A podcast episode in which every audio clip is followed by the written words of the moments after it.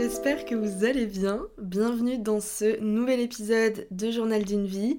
Aujourd'hui, on se retrouve pour le deuxième épisode de la série Entre Cops. Si vous vous demandez ce que c'est Entre Cops, tout simplement, c'est une série que j'ai décidé de lancer sur mon petit podcast pour répondre et vous conseiller par rapport à des situations données sur différents thèmes, sur des choses qui vous traverse l'esprit en ce moment, sur des situations que vous vivez en ce moment, sur des choses qui vous tracassent, etc. Et je vous réponds comme si je parlais à un ou une amie. Et comme ça, ça peut peut-être potentiellement vous aider et ça peut peut-être aussi aider les personnes qui seraient potentiellement dans cette situation ou dans une situation similaire. Pour ne plus tarder, on va commencer maintenant avec le premier message que j'ai reçu. On nous parle de rupture amoureuse. La personne nous dit Je vis une rupture amoureuse très douloureuse, je ne sais pas comment faire face. As-tu déjà vécu ce genre de choses et si oui, comment as-tu fait? Alors déjà, je te souhaite vraiment beaucoup de courage et je souhaite aussi beaucoup de courage à toutes les personnes qui n'ont pas écrit ce message mais qui vivraient potentiellement une, rupture amoureuse. C'est vraiment des périodes qui ne sont jamais agréables, que la, rupture soit voulue ou subie. Et parfois c'est vraiment super difficile à vivre. Donc euh, Vraiment, je vous souhaite vraiment beaucoup, beaucoup de courage. Euh, on me demande du coup si j'ai déjà vécu ce genre de choses. La réponse c'est oui et non. Je dirais que c'est un peu mitigé. En fait, j'ai eu un premier amour, c'est moi qui l'ai quitté, mais ça m'a fait énormément de mal de, mettre fin à cette relation qui, ça allait bientôt faire euh, trois ans qu'on était ensemble, donc euh, c'était vraiment compliqué de mettre fin à tout ça parce qu'il y a tous les souvenirs. Et puis euh, aussi parce que le fait bah, que tu grandis en fait en trois ans, tu grandis avec la personne, et donc ça ne fait jamais plaisir de mettre fin à une relation, même si je savais que c'était la meilleure chose à faire et que par la suite j'ai quand même rapidement, disons, été soulagée. Puis dans ma dernière relation, j'ai plutôt bien vécu la rupture, mais entre les deux, entre ces deux grosses relations-là, parce que je crois que j'en avais déjà parlé dans, le podcast Mes histoires de love et rupture, mais j'ai eu vraiment que deux longues relations sérieuses. Et entre-temps, j'ai eu des petites histoires euh, vite fait avec, avec des boys, mais il y en a une surtout qui, euh, qui m'a vraiment énormément déçue. J'ai vraiment eu une grosse, grosse déception amoureuse. C'était hyper compliqué, je l'ai très très mal vécu. Et je pense que dans cette hypothèse-là, dans cette euh, relation-là, quand ça s'est un peu terminé, quand, ouais, quand ça s'est terminé et que ça s'est vraiment mal passé, je pense que j'ai vraiment très mal vécu, j'ai vraiment très mal vécu la chose et je pense que ça se rapproche un petit peu, disons, d'une, d'une rupture un peu subie qui ne fait pas plaisir, quoi. Et du coup, comment faire face euh, dans des situations comme ça? Honnêtement, je dirais qu'il faut vraiment s'entourer un maximum faire un maximum de choses avec ses amis, avec sa famille, avec ses proches.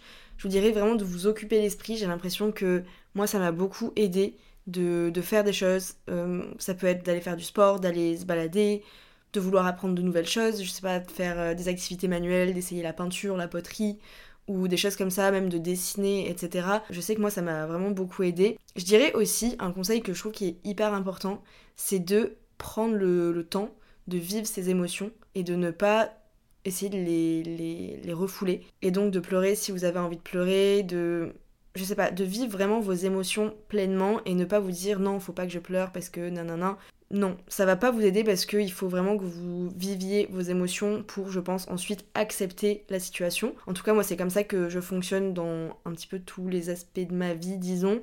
Mais dans, dans les relations, j'essaie vraiment à chaque fois de vivre mes émotions parce que je trouve que quand tu les vis pas, après, t'as du mal à passer vraiment à autre chose et à comprendre aussi ce qui t'arrive. Et vivre ces émotions, c'est aussi hyper important pour extérioriser et je pense que c'est hyper nécessaire dans le process de, guérison finalement et dans le process de, bah, de tourner la page, etc.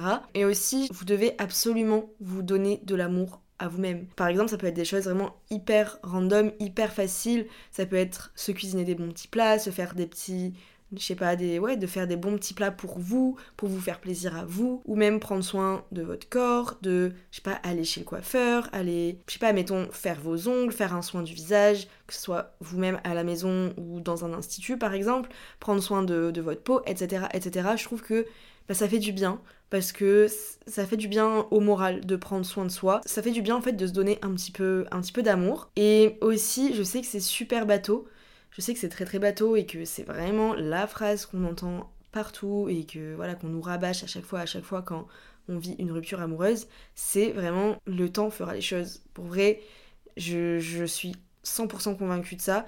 Et à chaque fois que je l'ai vécu, ça s'est avéré vrai. Et même si sur le moment, quand on me disait oui, euh, le temps fera les choses, tu verras, nanana. J'étais en mode ouais, ouais, ouais, mais pour l'instant ça ne va pas. Dites-vous que chaque nouveau jour, finalement, ça va être une nouvelle étape et vous allez mieux de jour en jour finalement. Vous, vous guérissez de jour en jour. Demain sera meilleur qu'aujourd'hui. J'ai l'impression que ben, plus ça va, petit à petit. Alors des fois ça se voit vraiment pas, hein, mais des fois c'est des trucs tout bêtes, mais c'est sûr que petit à petit ça va aller mieux.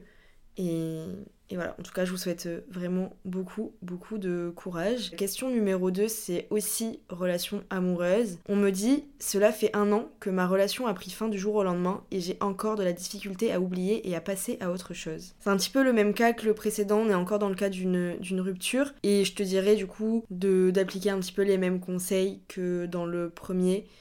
Et je pense que, tu sais, il n'y a pas de, de période, genre tout le monde est différent dans, ce process de, guérison et dans le process de deuil entre guillemets de la relation, dans le sens où il y a des personnes qui en trois mois ça va aller mieux, d'autres en six mois, d'autres en un an, et d'autres ça va prendre beaucoup plus de temps. Tout dépend aussi du type de relation que tu avais avec l'ancienne personne. Donc je pense qu'il faut pas se comparer, continuer tes efforts et continuer de vivre pour toi, continuer de t'occuper l'esprit, de te donner de l'amour, etc. comme je le disais dans, enfin, tout à l'heure.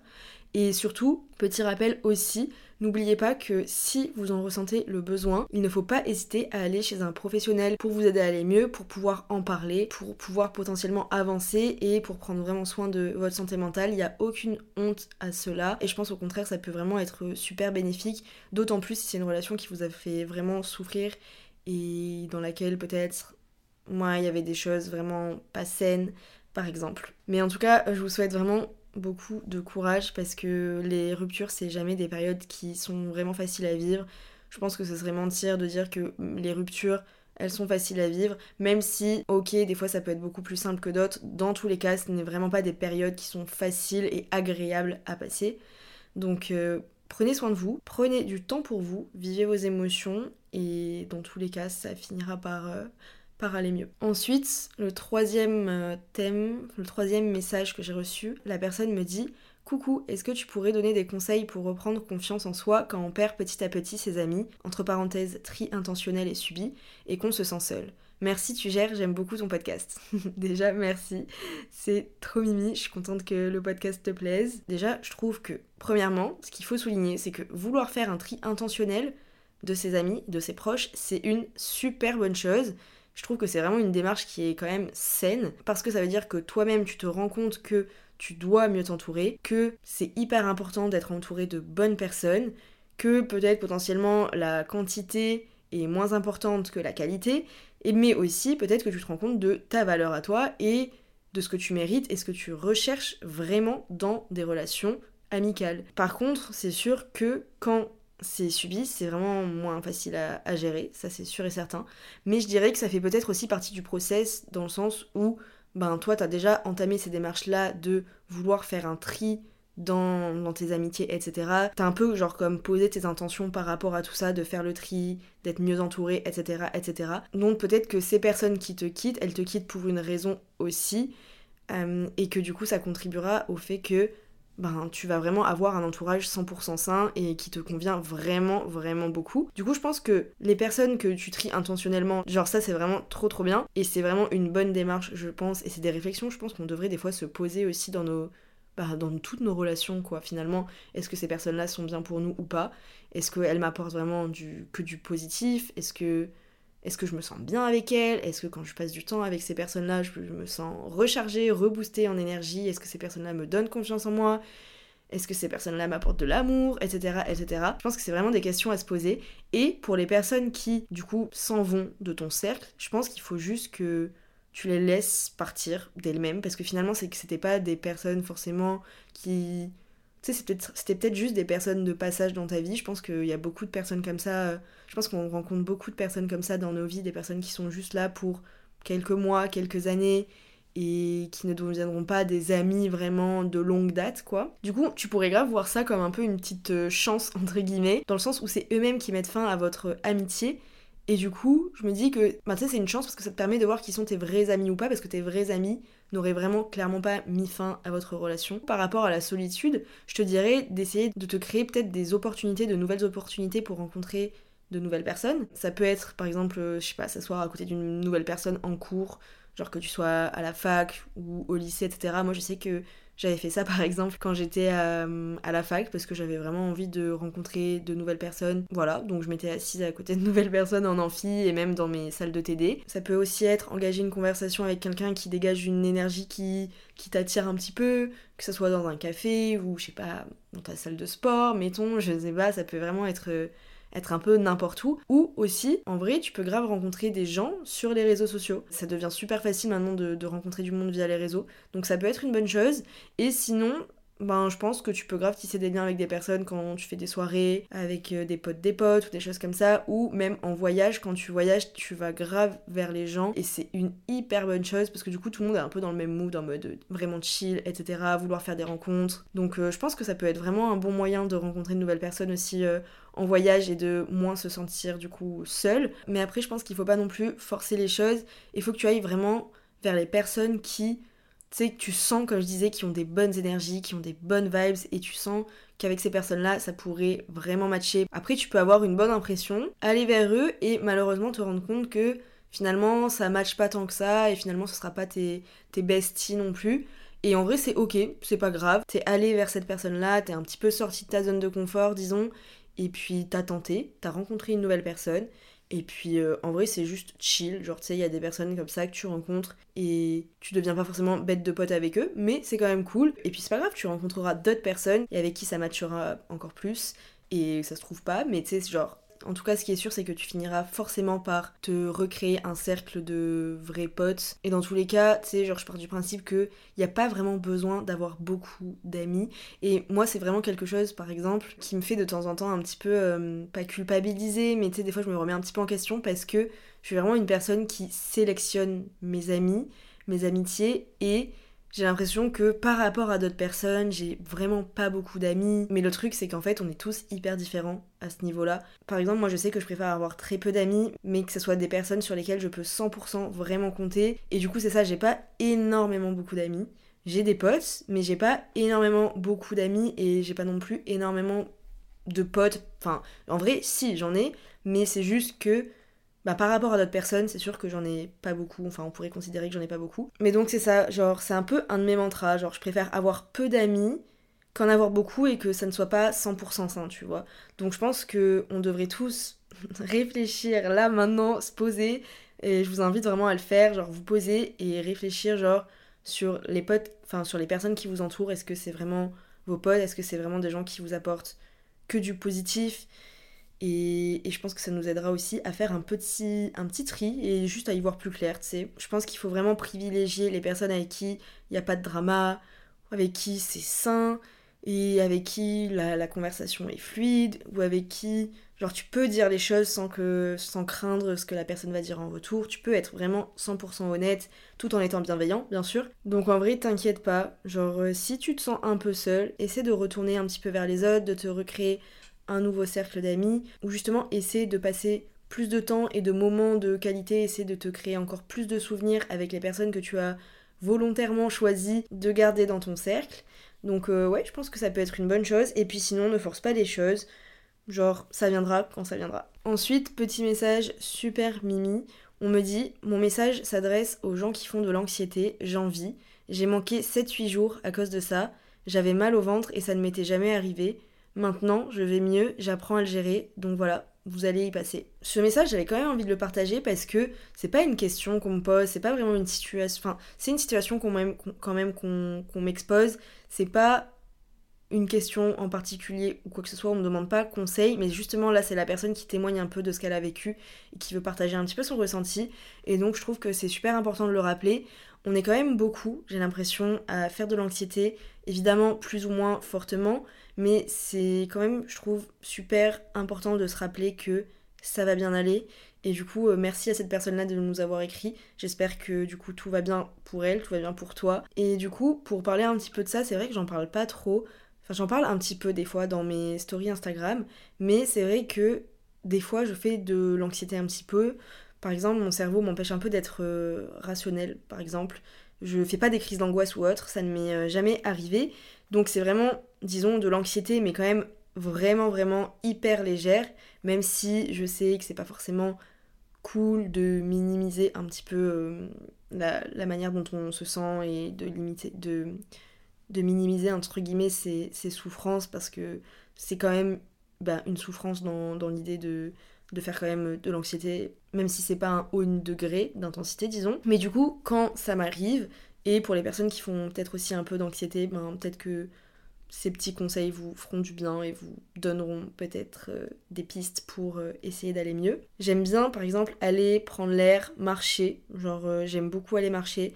Ça me fait énormément de bien. Même si bah, par exemple, en ce moment, j'aime beaucoup aller faire des randos les, week-ends, mais même aller marcher juste en ville, me promener en écoutant un podcast ou de la musique, ça me fait grave du bien, ou même juste sans rien écouter, des fois ça me fait encore plus de bien que quand il y a de la musique, par exemple. Et j'ai l'impression que ça m'aide de ouf à aller mieux et à penser à autre chose. Et mon cerveau, j'ai l'impression qu'il se met un petit peu sur off, il arrête de overthink, parce qu'en fait c'est ça mon gros problème, c'est que je pense beaucoup trop, et donc ça, ça m'aide de ouf à... Ouais, à bah, mettre un petit peu mon cerveau sur off et que mes pensées, tu sais, genre, elles, elles évacuent, mais dans. Je sais pas où elles partent, elles partent dehors, j'ai l'impression, et ça me fait grave du bien. Mais, euh, mais c'est ça, donc je peux grave vous conseiller d'aller marcher ou peut-être de faire du sport ou quoi que ce soit. Ça peut grave vous faire du bien. Et aussi, en ce moment, j'essaie de réintégrer la méditation dans mon quotidien. En vrai, ça fait hyper longtemps que j'en ai pas fait. Enfin, genre, euh, ça fait hyper longtemps que j'en avais pas, pas fait parce que là, ces derniers jours, euh, j'essaie d'en faire un petit peu euh, chaque matin, genre 15-20 minutes. Et ça me fait grave du bien. Mais fut un temps, je me souviens que j'en faisais tous les matins. Et des fois, j'en faisais aussi le soir avant de m'endormir. Et ça me faisait énormément de bien. En tout cas, c'est une pratique, moi, qui m'aide quand même pas mal. En tout cas, à passer une bonne journée et à apprendre à des fois juste me focus sur ma respiration. Et d'ailleurs, les exercices de respiration, c'est aussi hyper bénéf si vraiment vous sentez que là vos pensées vous n'arrivez plus à les contrôler. Essayez de vous focus sur votre respiration. En tout cas pour moi ça fonctionne assez souvent. Ensuite cas numéro 5 on m'écrit Salut voilà j'ai mon PVT actif mais j'ai dû revenir en France et j'aimerais repartir mais ma famille n'a pas l'air si emballée que ça que je reparte ainsi que ma copine. Je suis perdue. Alors déjà je pense que là, de ce que tu me dis, la réponse, tu la sais. Tu la sais au fond de toi, la réponse, je pense. Moi, mon point de vue, c'est que en fait, je me suis toujours dit que et en plus, ma famille m'a toujours dit ça aussi, et donc j'en suis super reconnaissante, mais c'est qu'il faut vivre pour soi et ne pas avoir de regrets. Parce qu'en fait, quand tu vis pour les autres, ben, tu, tu vis pas ta propre vie, enfin tu sais, genre, tu peux pas vivre pour les autres ou vivre en fonction de ce que les autres attendent de toi, espèrent de toi, ou quoi que ce soit, tu vois. Il faut vraiment que tu vives pour toi parce qu'après, c'est la... sinon c'est la meilleure façon en fait d'avoir des regrets, et dans ma vie, j'ai tellement pas envie d'avoir des regrets. On a tous et toutes une seule vie, donc en fait, pourquoi tu voudrais écouter les personnes euh, qui vont t'empêcher de vivre euh, les expériences que tu as envie de vivre? Tu vois ce que je veux dire? En vrai, je peux comprendre que ta famille et ta copine aient peur de te voir repartir. En vrai, c'est normal et je pense que toutes les familles de personnes qui s'expatrient sont pas forcément, tu sais, genre, ont un petit pincement au cœur ou sont un petit peu tristes de voir euh, ben, leurs proches partir à l'étranger. Donc en vrai, c'est normal. Mais du coup, je pense que tu devrais leur expliquer vraiment à quel point tu as envie de vivre cette expérience-là à l'étranger et à quel point ça te rendrait heureux ou heureuse. Et je pense qu'ils finiront par, euh, par comprendre. En vrai, je pense qu'ils finiront par comprendre, puisque s'ils t'aiment vraiment, ils voudront juste ton bonheur. Tu devrais leur en parler, leur expliquer que, voilà, pour toi, c'est un projet que tu pourras faire seulement peut-être une fois dans ta vie, que c'est quelque chose que tu as envie de vivre, c'est des expériences que tu as envie de, d'expérimenter et je pense qu'ils finiront par le comprendre. Mais c'est juste que, ben, c'est vrai, genre, un départ à l'étranger, forcément, ça ne fait jamais super plaisir. Bah, parce que c'est quand même assez douloureux de savoir que ben, tu ne vas pas revoir quelqu'un que tu aimes pendant X mois, X années, enfin, n'en sais rien, pendant euh, une durée indéterminée, sauf ben, si t'as un billet d'avion euh, prévu. Mais c'est sûr que ça ne fait jamais plaisir, je pense, euh, aux familles. Et même pour les personnes qui partent, c'est quand même hyper douloureux, faut pas, faut pas le cacher.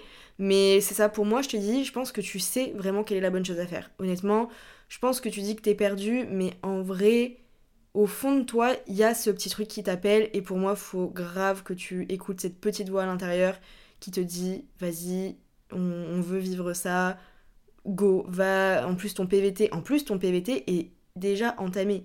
Donc je pense que hum, c'est ça en fait, c'est comme si Là, le, temps tourne, plus tu attends, moins tu vivras cette expérience à l'étranger, donc je trouve ça un peu dommage. Tu le dis toi-même que tu aimerais repartir, donc je pense que c'est vraiment la, meilleure chose à faire, et j'ai l'impression que de ce que tu me dis, c'est vraiment ta famille et ta copine qui te retiennent un petit peu de, partir. Donc euh, je te dirais de voilà t'écouter, parce que bah, si t'écoutes les autres, comme j'ai dit, c'est le meilleur moyen d'avoir des regrets, et en vrai, on ne veut pas avoir de regrets dans la vie. Genre, juste flemme. Et puis, comme ton PVT est déjà actif, genre juste par, euh, je sais pas combien de temps est valable ton PVT, s'il est valable deux ans, un an, mais je me dis que là, il te reste sûrement quelques mois, et donc en vrai, ça serait dommage de ne pas en profiter, parce que quand ton PVT va se finir, tu, vas, tu risques vraiment de, de regretter si tu le fais pas. Et je te le souhaite tellement pas. Donc c'est ça, pour moi, je pense que tu sais quelle est la bonne décision à prendre, honnêtement.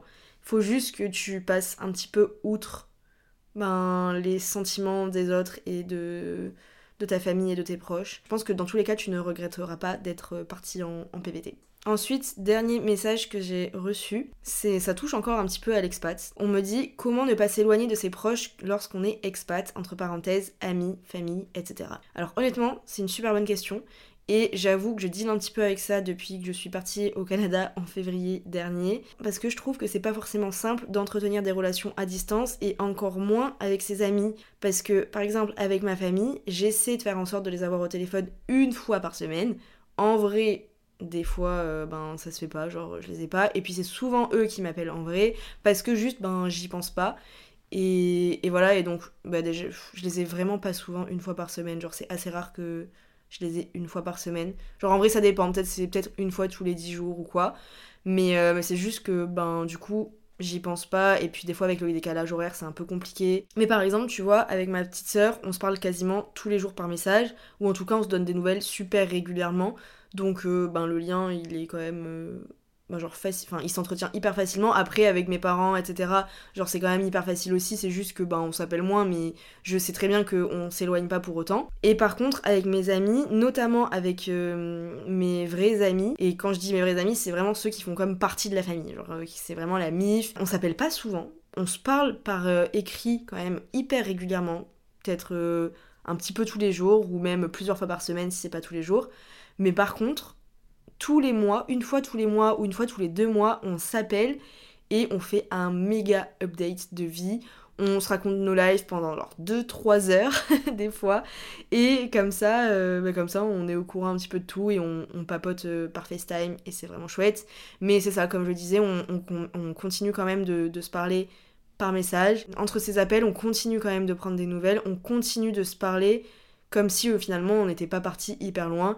On se raconte nos vies quand il se passe des trucs drôles dans nos vies, quand on a des petites anecdotes à raconter, on se les raconte.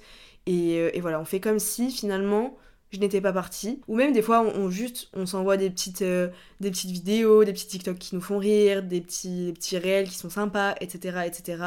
Et puis, et puis ça permet quand même de, de garder ce lien-là, je trouve. Mais c'est vrai que, par contre, je te rejoins, c'est super dur à vivre parce que forcément, quand tu habites à l'étranger, forcément, quand tu habites loin, et en plus, quand tu es euh, sur un autre continent, c'est évident, enfin c'est hyper compliqué à gérer parce que tu rates certains événements de leur vie et c'est valable autant pour tes amis que ta famille. Et en vrai c'est pas toujours simple à gérer parce que parfois t'aimerais juste être avec eux, parfois tu te sens un peu inutile parce que eux ils ont besoin de toi, ils ont besoin que tu sois là pour eux parce que ça va pas forcément eux de leur côté. Et du coup ils vont pas forcément bien. Et toi t'as juste envie ben d'être là et de faire ton rôle d'ami par exemple, d'être à leur côté, de leur changer les idées etc et juste ben tu ne peux pas parce qu'il y a genre plus de 5000 km qui vous séparent mais sinon, j'ai pas vraiment de conseils. Je pense que ta relation avec tes vrais amis ne changera pas. Quand vous vous retrouverez, ça sera la même chose. Mais par contre, avec tes autres potes, et en vrai, moi je fais grave une différence entre amis, les potes, etc. Je fais grave une différence à ce niveau.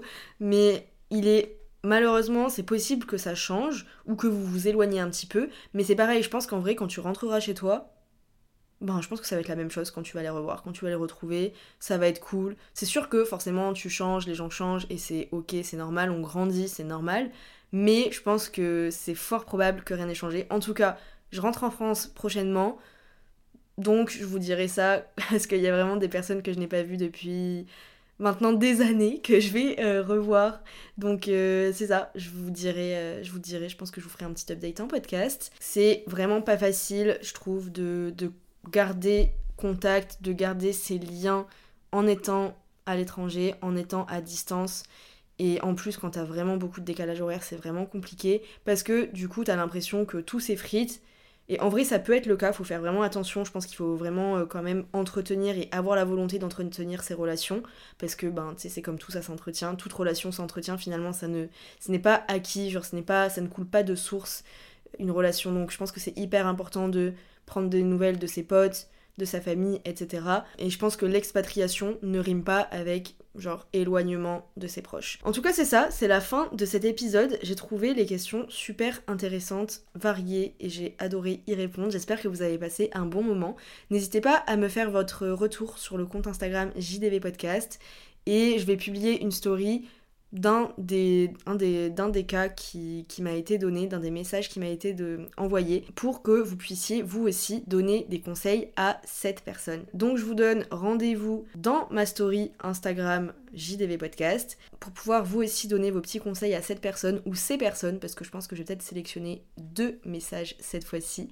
En tout cas, merci de m'avoir écouté jusqu'au bout. Merci d'écouter Journal d'une vie podcast chaque semaine, ça me fait super plaisir. Je vous dis à mardi prochain, 7h heure française, 1h du matin heure Québec, mais je pense que personne n'écoute un podcast à 1h du matin au Québec. Euh, en tout cas, n'hésitez pas à laisser un petit avis sur le podcast ou à mettre 5 étoiles si l'épisode vous a plu. Je vous dis à bientôt, je vous fais plein de bisous. Bye